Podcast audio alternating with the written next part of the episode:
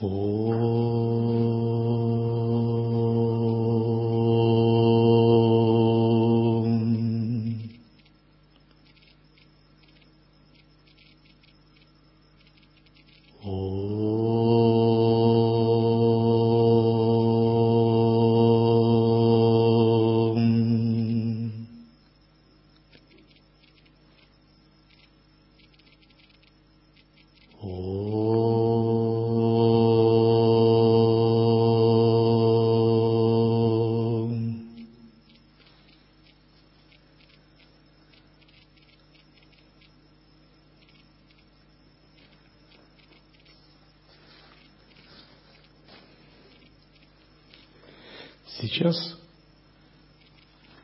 время 5113 год, 28 Кали-юга, 7 Манвантара, Вараха Кальпа, то есть первой Кальпы, второй половины жизни Брахмы.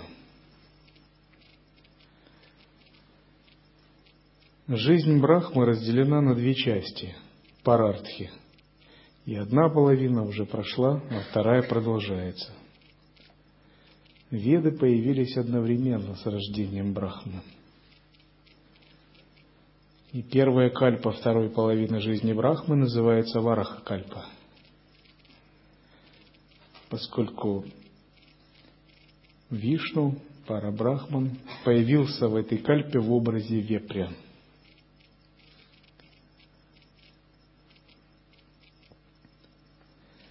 В начале первой парартхи была Брахма кальпа – то есть в начале первой половины. Тогда был рожден Брахма. После Брахма Кальпы была Падма Кальпа. И тогда считается, вырос лотос из пупка Вишну. Что это означает? То есть Вишну, как Бог-хранитель, как изначальное сознание, в этом изначальном сознании породилась вибрация. И эта вибрация привела к рождению Брахмы, Творца. Шива, Вишну, Брахма – все это одно сознание, которое себя манифестирует с целью творения, поддержания и разрушения. И считается, что когда появился в этом лотосе Брахма, он начал медитировать на то, как создать Вселенную. Это описание постепенного творения Вселенной в Бхагавата Пуране. С точки зрения мгновенного творения Вселенной, творение каждую секунду происходит ежемгновенно. Брахма, Вишну, Шива, Деваты, законы времени, пространства ежесекундно возникают. С точки зрения теории Аджаты, Гаудапады, описанной в Мандукья Карике – Вселенная никогда не рождалась, не разрушалась. Другими все словами, с точки зрения пара Брахмана, даже Брахма – это иллюзия, деваты – творцы. Однако, чтобы это сказать, необходимо обрести сознание за пределами Брахмы, то есть полностью освобожденное. Поэтому мы используем все три теории творения – Каждая вселенная, каждая теория занимает в ней свое место. Вечное время повелевает всем, начиная с атомов и заканчивая Брахмой, чья жизнь длится невообразимо долго. Махакала находится в подчинении у Всевышней Сущности – Власть времени распространяется только на тех, кто отождествляет себя с эго или материальным телом. Все мы находимся под властью времени, на игровой площадке времени. Тот, кто не понимает это, должен понять. Непонимание этого факта приводит к тому, что живые существа дорого за это расплачиваются. Когда мы живем на игровой площадке со временем, это означает, что мы находимся в отношениях со временем, в игре определенной. И для времени, как части Бхагавана, это лила. А для нас это или крида, или карма. Крида – игра по чужим законам, а карма – подверженность чуж... а, законам причин и следствий. Игра предполагает взаимодействие. Крида предполагает управляемое, контролируемое взаимодействие, причем ты его не контролируешь. А карма предполагает жесткая причинно-следственную заданность. И вот со стороны Махакалы, как проявление Брахмы, это лила, а со стороны человека это крида и карма. Ну, как бывает. Кошка играет с мышкой. Для кошки это игра, а для мышки это большая проблема. Ей надо побыстрее убежать. Однако считается, власть времени распространяется только на тех, кто отождествляет себя с материальным телом или умом. И сначала Брахма сотворил различные виды неведения. Низшее измерение Патала, ады, такие как Антхатамисра, Тамисра, Антхатамисра, чувство смерти, Тамисра, гнев, вызванный крушением надежд – Маха-моха – чувство ложного господства. Моха – иллюзорное представление. Тамас – невежество при самопознании. То есть были сотворены различные низшие силы и энергии. Но он остался недоволен этим творением, считая его нечистым, и затем очистил себя через медитацию. Творца Брахму можно уподобить такому гениальному программисту Вселенной или дизайнеру, который задает настройки, коды будущего мира, который, развлекаясь, играет в стратегию, строя Вселенную из 14 миров.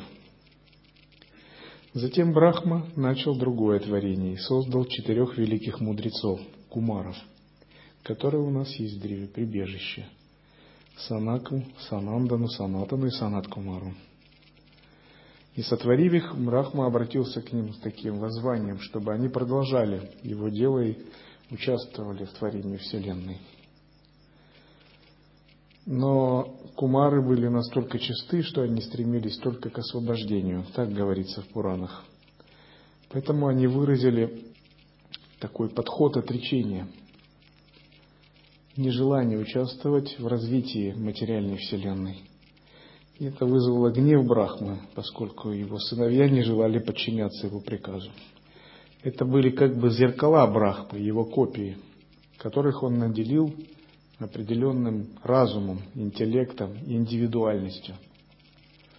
Так же, как Брахма был зеркальным отражением Вишны, а Вишну это была творческая мысль Шивы, а Шива это был пара Брахман. Таковы взаимоотношения между тремя фундаментальными энергиями. То есть Брахма, Вишну, Шива, Кумары – все это одно сознание.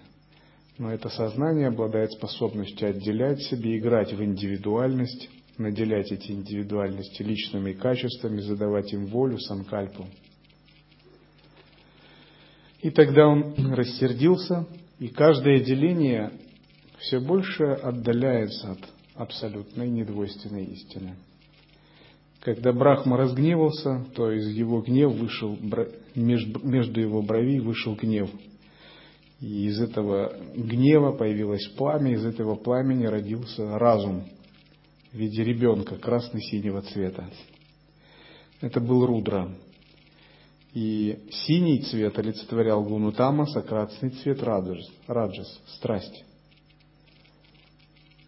поскольку гнев это продукт страсти и невежества. То есть, если кто-то гневается, он должен знать, что в его разуме зародилась страсть и невежество. Они смешались, и это вызвало дисбаланс теджеса, праны, поэтому он гневается. Это для тех, кто любит погневаться, повыяснять отношения. Сразу же это должны вспомнить. Итак, родившись, Господь Шива начал кричать, «Учитель Вселенной, дай мне имя, и дай мне обитель. И Брахма успокоил его ласковыми словами, сказав, не кричи, я исполню твое желание, поскольку ты кричишь, твое имя будет Рудра, ревущий. И он уже выбрал место для него. Элемент воздуха, пространство, огонь, вода, земля, солнце, топасья. сердце в телах живых существ, чувства. Так появился Шива в аспекте Рудры. Однажды, когда Брахма думал, как сотворить мир, из его четырех ртов появились четыре веды, четыре аспекта ведического знания. Ригведа, Адхарва-веда, Самаведа, Яджур-веда. Появились различные элементы для ритуального огненного жертвоприношения. Четыре принципа религии – правдивость, аскетизм, чистота и милосердие – Любые принципы могут быть олицетворены в виде личности, например, божества или любого существа.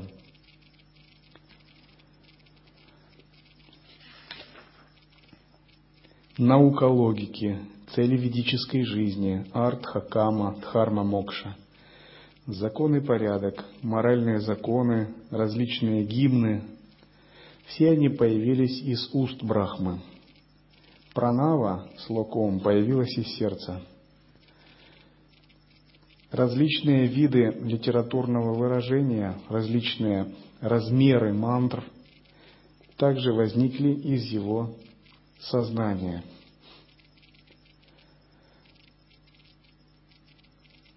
Душа Брахмы проявилась как спарша, буквы алфавита, от Кадама, его тело как гласное – его чувства как буквы типа ушманат. Его сила как другие буквы, его действие чувств как семь музыкальных нот. Брахма подумал о сотворении существ и создал десять сыновей, те, которые называют изначальные древние риши. Маричи, Атри, Ангирас, Пуластия, Пулаха, Крату, Пхригу, Васиштха, Дакша и Нарада. Считается, Нарада родился из сердца Брахмы, Васиштха из дыхания, Дакша из большого пальца, Пуласти из ушей, Ангирас из рта, Атри из глаз, Маричи из ума, Пулаха из пупка Брахмы. Дхарма появилась из груди Брахмы, где пребывал Нараяна. Нерелигиозность возникла из спины Брахмы, где пребывает смерть. Похоть и желание из сердца, гнев из бровей, жадность из губ, сила речи изо рта. Океан из полового органа, греховные отвратительные действия из ануса, источника грехов. Поскольку каждое тело является микрокосмом и связано с макрокосмом Вселенной, Следует это понимать как различные энергии, всегда в которых есть соответствие. В своем теле вы можете найти любым соответствие любым энергиям во Вселенной. Ваша манипура чакра соответствует всему элементу огня во Вселенной, Богу Сурье, также всем огненным деватам – Каждый канал в вашем теле вы можете найти его соответствие во внешнем макрокосмосе. Все эмоции, желания, связанные с этим каналом, имеют свое проявление в большой Вселенной. Они могут быть даже персонифицированными. То есть может быть проявление олицетворенного гнева, олицетворенной зависти, олицетворенной привязанности. Деваты бывают разные, небожественные существа. Все они могут быть созданы подобными энергиями. Затем Брахма начал размышлять, как увеличить потомство. И в это время его тело разделилось на два других тела. И эти тела соединились в сексуальном акте. И тогда мужчина стал называться Ману, а женщина Шатарупа. Постепенно они начали увеличивать население – так у Ману с Шатарупой появилось пять детей, два сына Прияварта Уттанапада, три дочери Акути, Девахути и Прасути.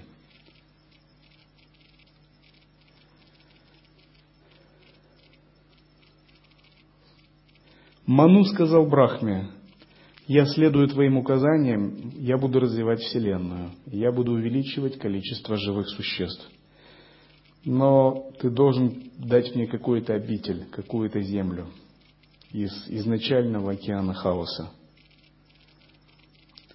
Тогда Брахма решил проявить Землю из первозданного океана энтропии и хаоса. Другими словами, когда Земля находилась в том измерении, где еще не оформились гуны, татвы, время, пространство, в непроявленном измерении, в глубинах хаоса сознания Брахмы. Ее надо было материализовать. То есть Земля, как и вся материальная Вселенная, это плод намерения, санкальпы Брахмы. Земля была материализована благодаря особому аспекту Брахмы в облике Варахи, вепри. Что значит вепрь? Вепрь – это жесткая энергия. Это спанда, которая, вибрация, которая наделена очень жесткой шакти.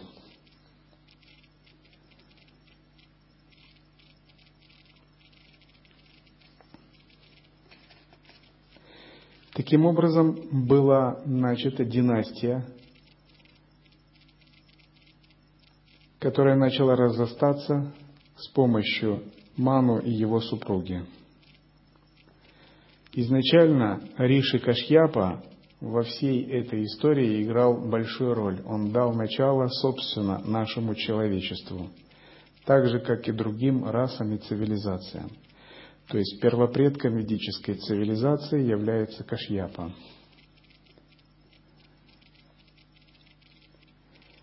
У Дити дочери Дакши, однажды возникло любовное желание, и она сказала своему мужу Кашьяпе, Риши, о желании иметь ребенка. В этот вечер мудрец сидел в глубокой медитации после подношений. И когда Дити выразила свое желание, сказав, что «я хочу иметь ребенка, сына», он ответил, что сейчас еще не подошло время – он сказал, я удовлетворю твое желание, но ты должна некоторое время подождать, чтобы другие меня не осуждали, поскольку сейчас неподходящее для зачатия времени, время. Сейчас я вижу внушающие страх различные духи, которые находятся в тонком мире. Это постоянные спутники Шивы, владыки Пхутов. И сейчас Шива в сопровождении этих духов путешествует по земле – но дети, она, подталкиваемая своими желаниями, все равно настаивала на том, что она хочет зачать сейчас ребенка. И Кашьяпа тогда согласился, сделав поклоны богине судьбы. Он знал, что дети, зачатые в неподходящее время, не будут благоприятными. Но он не был, очевидно, в силах противостоять судьбе а Дити была проявлением этой судьбы. То есть через нее действовали деваты, которые побуждали ее именно в это время зачать ребенка. И в этом был определенный план Брахмы. И когда они зачали ребенка, Брахман затем омылся, обуздал свою речь, и медитируя на изначальное сияние, и он начал читать мантру Гаятри – и когда Дити подошла к, мужу, его лицо было нахмурено из-за совершения неправильного действия. То есть нарушена была этика.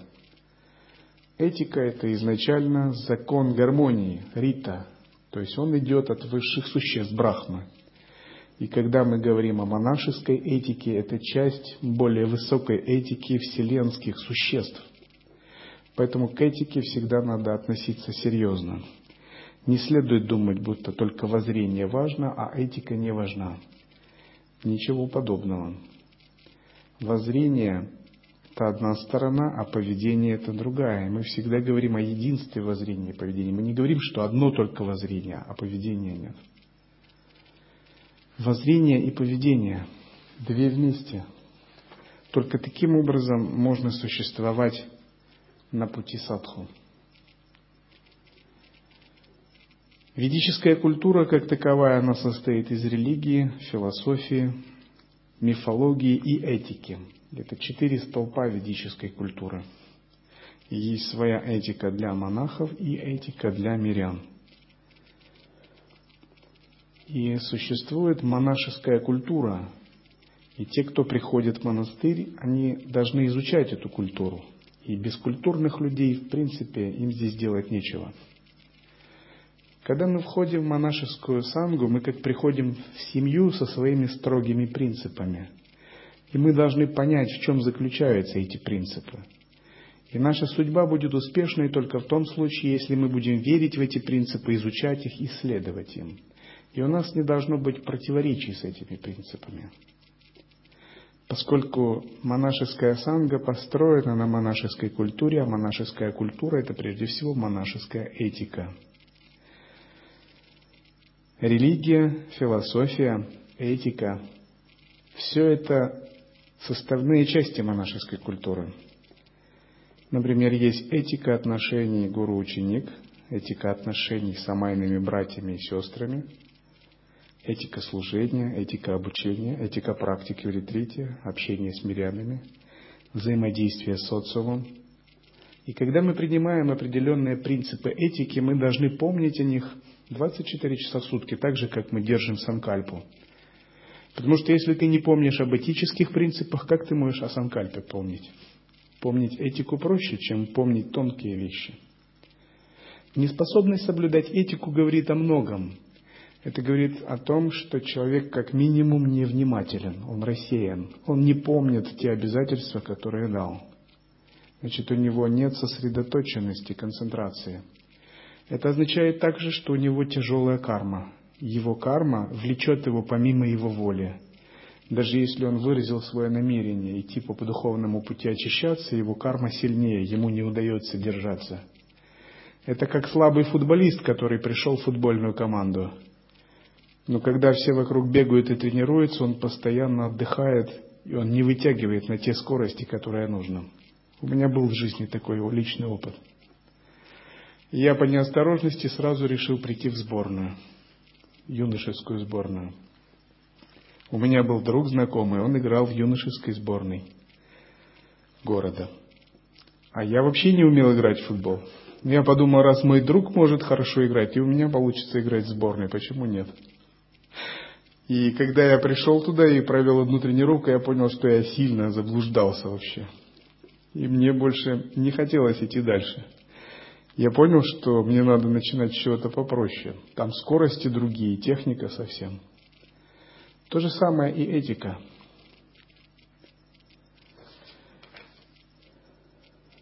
И когда мы не соблюдаем этику, это грех. То есть грех означает омрачение. Хотя мы не используем этот термин, тем не менее омрачение все равно идет. То есть это нечто противоположное нашему духовному пути. Например, кричать на самайного брата – грех, злословить – грех, хулить его – грех. Или вы думаете, что сказав «я брахман», «я сам освобожден», «я в воззрении», ничего нет? Ничего подобного. Читрагупте ему все равно, брахман или вы нет. Пока вы этого Читрагупту в своих каналах не растворите, он все пишет, снимает на видеокамеру. Это то же самое, если вы зайдете в коммерческий магазин и вы пытаетесь видеодиск утащить, вас запишут на видеокамеру, охранники проверят и поймают. И вы им скажете, я брахман, у меня недвойственное воззрение. Это все иллюзия. Они скажут, да, да, да. Многие звезды так развлекаются. Они ради драйва заходят в какой-нибудь магазин и воруют зажигалку, карандаш, чтобы почувствовать адреналин. Им скучно жить. Но духовному практикующему не надо развлекаться, не надо испытывать судьбу, адреналин пробуждать, потому что он следует этическим принципам.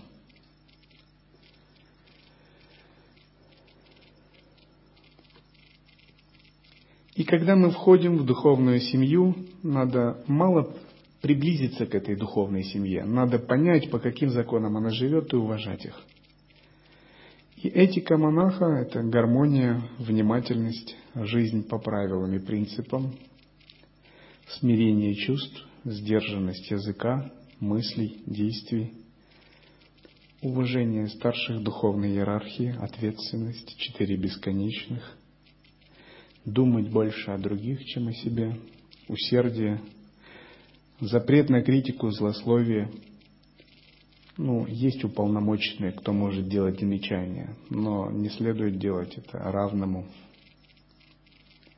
если ты не имеешь должности, статуса, то есть от себя, так сказать. Чистое видение. Этика – это фундамент культуры, на котором стоит любая цивилизация. То есть это рита, закон гармонии, который обеспечивает поддержание гармонии во Вселенной. Если человек думает, что у него а, какое-то очень великое воззрение, он может пренебрегать этикой, он ошибается, потому что этика важна даже для ситхов. В Горок Хабиджой есть эпизод, где одна девушка, брахманка, привязалась к Гаракханатху. Немного пообщавшись с ним, она так привязалась к нему, увидела какая-то великая личность. И она сказала, давай ты женишься на мне, мы заживем с тобой такой семейной парой, я буду торговать шелком, ты будешь там религиозные обряды делать, мы заживем с тобой, будем друг другу истории рассказывать, приглашать к нам на застолье, все будут радоваться, и мы будем радоваться. Гаракханат сказал, знаешь, у меня другие планы. Я садху вообще, и даже если я так сделаю, йоги Каулы не поймут меня, они меня осудят. Гаракханат был свободной личностью, махасидхом. Тем не менее, он разбирался в хитросплетениях и тонкостях этики. Но эта девушка так к нему привязалась, что не хотела даже слушать. И она настаивала, шла за ним. Гаракханат потом уже... Она изобразила, будто она разбила кувшин и начала рыдать, сказав, что родители ее не примут, раз она разбила кувшин такой драгоценный. Гаракшанат материализовал и кувшин, сказал, иди она все равно придумала разные предлоги, чтобы только идти за ним. Тогда он уже увидел, что здесь не действует. Он изобразил, напустил на себя гнев и сказал, сейчас тебя изобью, перебью тебе ноги, если не будешь идти дальше за мной. И тогда только девушка ушла.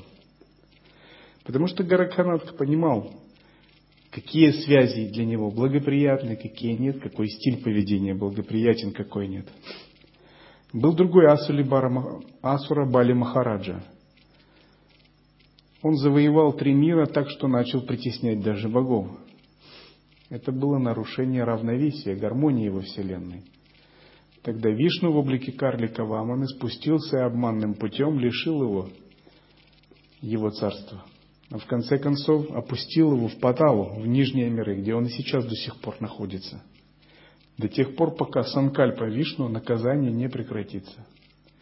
То есть божественные существа дают свободу любым живым существам, но одновременно они смотрят за гармонией, равновесием во Вселенной, за этикой.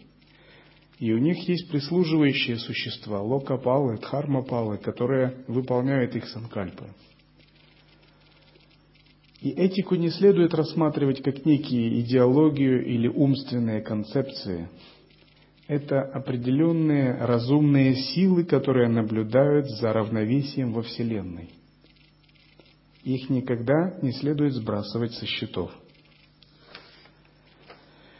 И нарушение этических принципов Брахманом, Риши Кашьяпой, привело к тому, что на свет появились демонические существа. Многие наши проблемы Сейчас они из-за этого. Возможно, если бы тогда не был создан такой кармический узел, и Вселенная пошла бы по другому пути развития, сейчас в нашем мире не было бы страданий, преступлений, болезней, демонических существ, негативных влияний.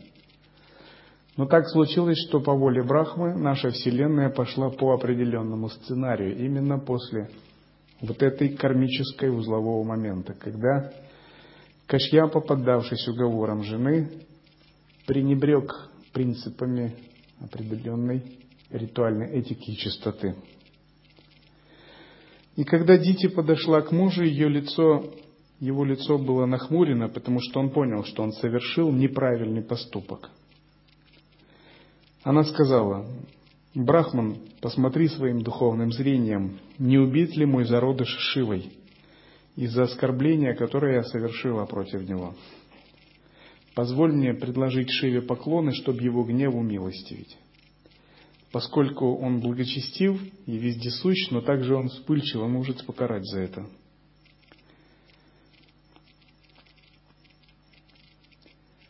И Дити дрожала, боясь проклятия мужа. Она понимала, что он нарушил свои ежедневные обязанности, но она также беспокоилась за своих будущих детей. Тогда Кашьяпа сказал, «Из-за твоего нечистого ума, из-за осквернения молитвенного времени, из-за пренебрежения моими указаниями и твоего безразличия к богам у тебя появятся два презренных сына. О несчастная женщина, они станут причиной горя для трех миров. Они будут убивать слабых, бедных, безупречных существ, издеваться над женщинами и великими душами, махатмами. И затем сам Господь Вселенной, Вишваишвара, Всевышний Бог, снизойдет и убьет их. Дити тогда сказала, «Хорошо, что мои сыновья будут убиты Богом, но они не будут убиты гневом брахманов». Кашьяпа сказал, «Благодаря твоему раскаянию и непоколебимой вере во Всевышнего и почтению к Шиве и ко мне, твой внук Прохлада будет великим преданным Бога, а твои сыновья будут убиты Кришной». И это утешило Дити. Из-за могущества детей Дити, которые жили в ее утробе, свет солнца и луны померк – Боги, встревоженные такой силой, начали спрашивать, волноваться, спрашивать у Брахмы, Творца Вселенной, о причине темноты. Брахма им сказал, «У меня есть четыре сына – Санака, Санатана, Санандана и Санаткумара. Это ваши предшественники. Их называют Мана Сапутра, то есть рожденные умом. И они странствуют по духовному миру, по материальным мирам без каких-либо желаний. И как-то после странствия по всем вселенным они вошли в пространство духовного мира. И они попали в один из миров, называемых Вайкунтха. На Вайкунтхе все жители обладают одной из духовных реализаций – Сарупья Мукти, то есть иметь такую же внешность, как у Бога. Вайкунтху можно называть одним из райских уровней чистых стран, небесных измерений.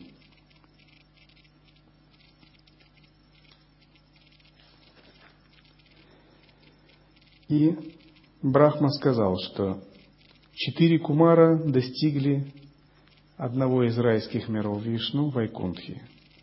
И они увидели там множество чудесных виманов, летающих кораблей – которые управлялись богами, жителями этой планеты.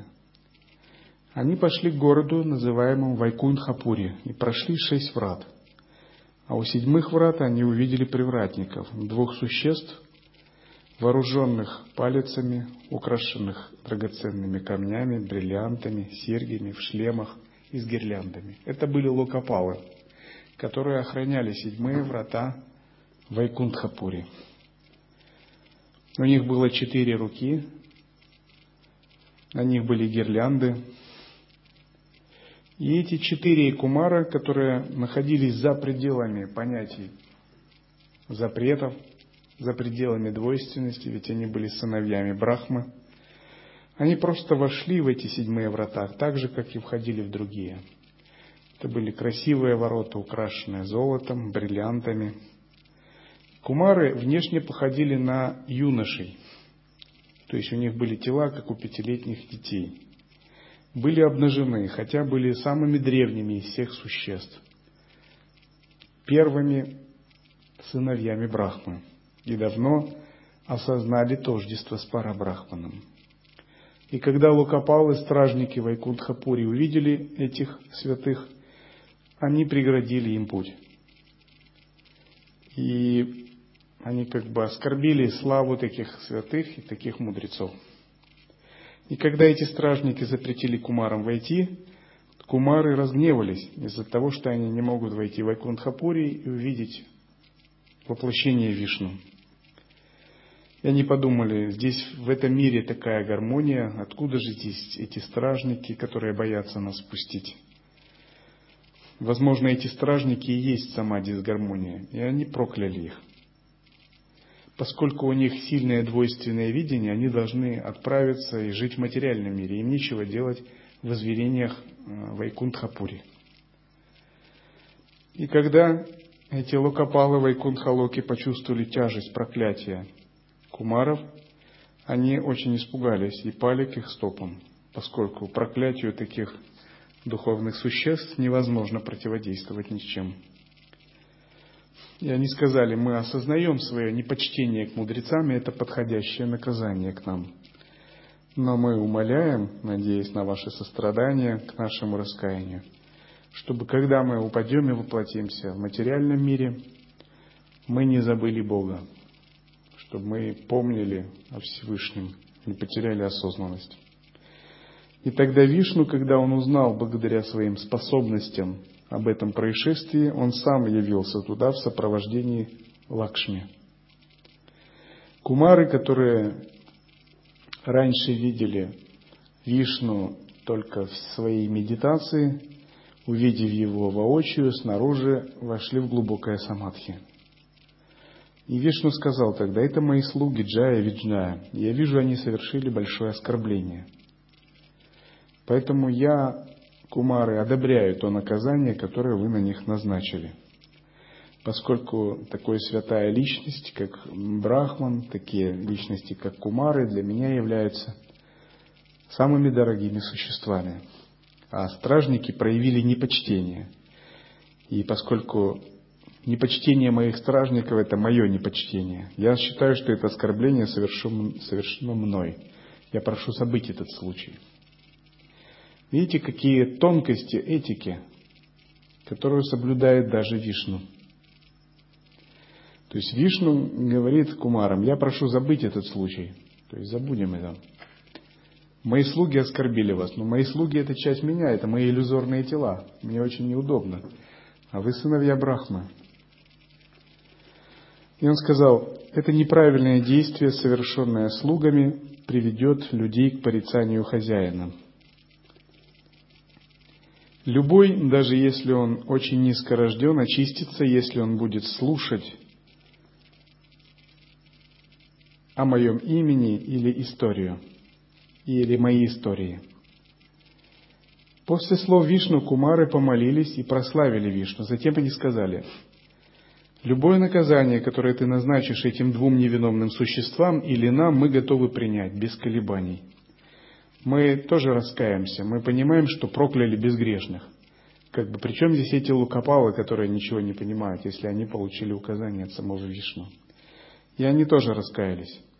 На что Вишну сказал, брахманы, знаете, кумарам, что наказание, проклятие, которое вы наложили на Джаю и Виджаю, было изначально предопределено мной, потому что им предстоит рождение в демонических телах, в демонических лонах.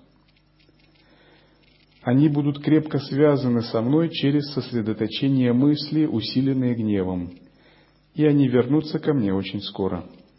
И затем он сказал, уходите, отправляйтесь, но не бойтесь. Хотя я могу отменить проклятие кумаров, я не сделаю это. Наоборот, оно мной одобрено. Другими словами, это все было лила Вишну, как бы он с одной стороны он извиняется, а с другой стороны это тщательно продуманная, спланированная акция. В результате этой акции должны были появиться два демона, чтобы начать досаждать божественным существам. А потом сам Вишну должен был послать своего аватара, чтобы их победить. Если бы этого не было, то не было бы и истории в мире людей. И он сказал так, не бойтесь, я не буду отменять проклятие, оно мной одобрено. Этот уход с Вайкунхи был предсказан Лакшми, моей супругой. Однажды она очень разгневалась за то, что вы остановили ее у ворот во время моего сна.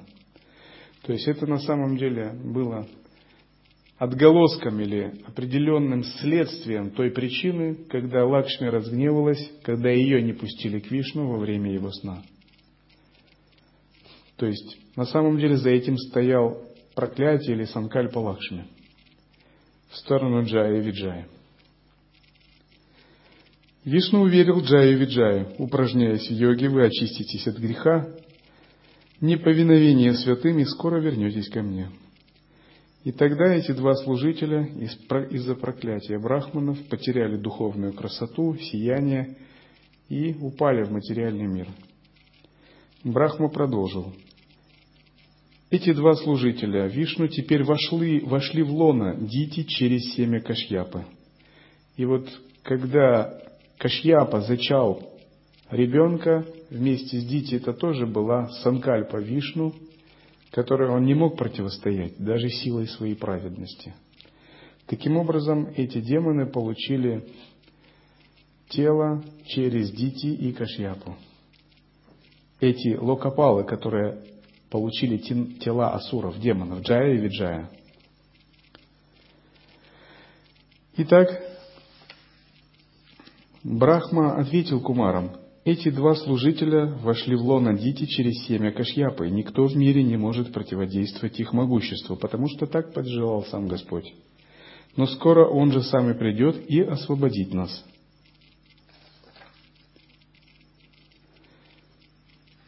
Боги освободились от страха, от страха, услышав о причине темноты и вернулись в свои измерения.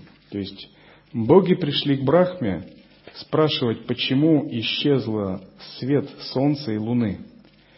Потому что Джая и Виджая, нисходя из высших измерений в наше земное измерение, через лона Дити, изменили кармическое видение, так что исчез свет солнца и луны.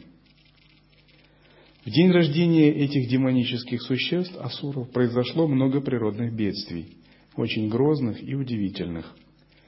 Появились неблагоприятные планеты, кометы, метеоры, заблистали молнии. Кашьяпа дал имена близнецам. Того, кто родился первым, он назвал Хираньякша. Того, кто был первый зачат, он назвал Хираньякашипу. Старший сын Хираня Кашипу не боялся смерти, поскольку получил благословение от Брахмы. Он возгордился из-за этого благословения и смог в будущем покорить три мира. Хираньякша был готов служить своему старшему брату всеми способами. Хираньякша, охваченный воинствующим духом, странствовал по всей вселенной с палицей на плече.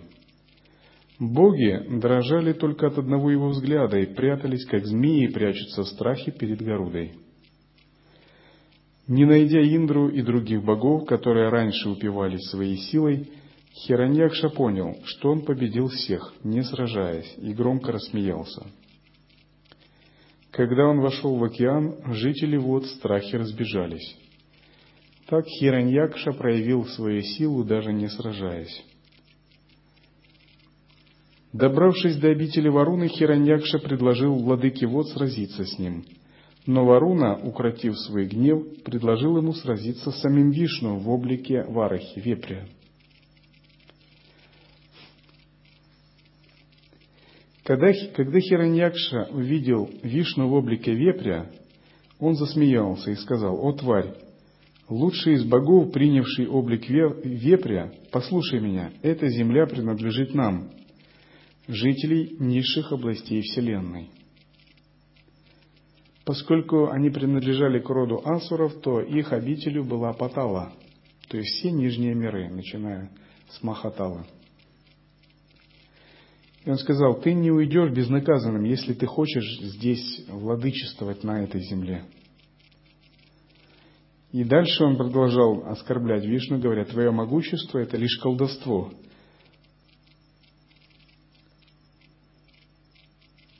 Вишну в ответ сказал ему, оставь свои глупые разговоры, готовься, поэтому я убью тебя. Хираньякша затрясся от гнева, подобно кобре, и началась великая битва. Они наносили друг другу страшные удары палицами, каждый желал победы. Через некоторое время на месте сражения появился Брахма и обратился к Нараяне, Вишну, который принял такой облик вепря.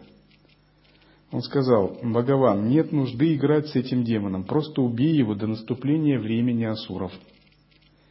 Поскольку вечерние сумерки быстро приближаются, и это усилит асуров, ты его лучше раньше победи убей ради блага богов. Поскольку благоприятный период перед наступлением ночи скоро пройдет. Но ведь смерть демона предопределена тобой, поэтому ты должен исполнить свое намерение, убить его.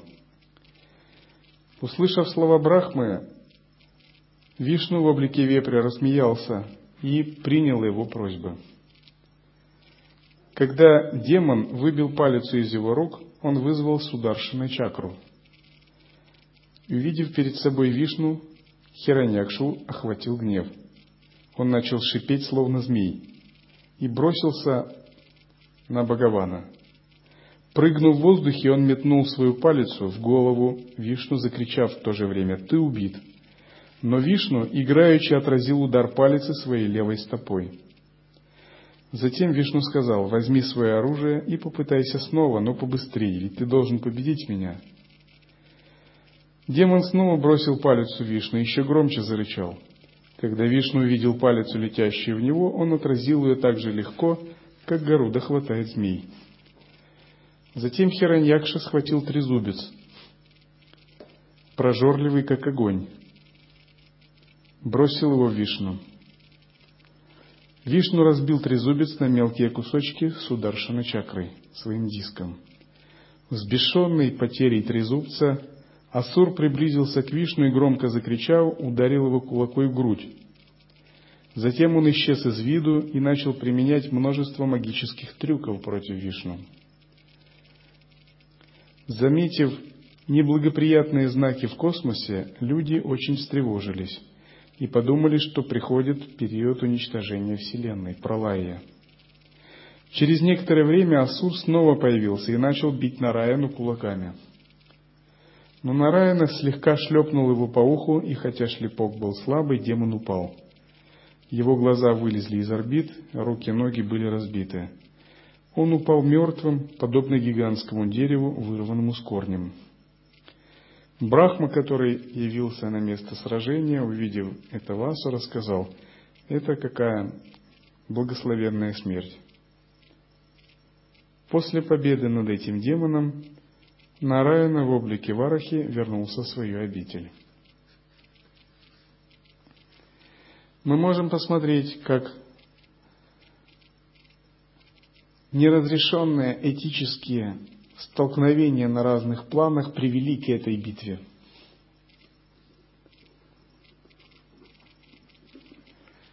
Все наши действия имеют отголосок в будущем, в других мирах, в следующих жизнях, на божественных планах.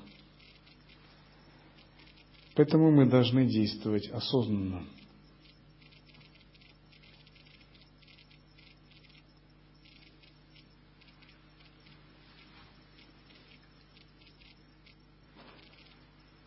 五